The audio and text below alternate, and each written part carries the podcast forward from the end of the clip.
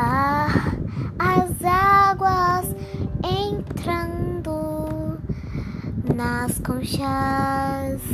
Vamos pegar, vamos fazer um castelo de areia.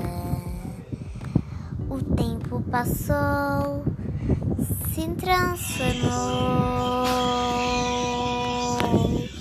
mas nada aconteceu entre o amor das águas muito profundas, as pedrinhas lindas, que água linda, o sol brilhando no nosso rosto, no nosso rosto,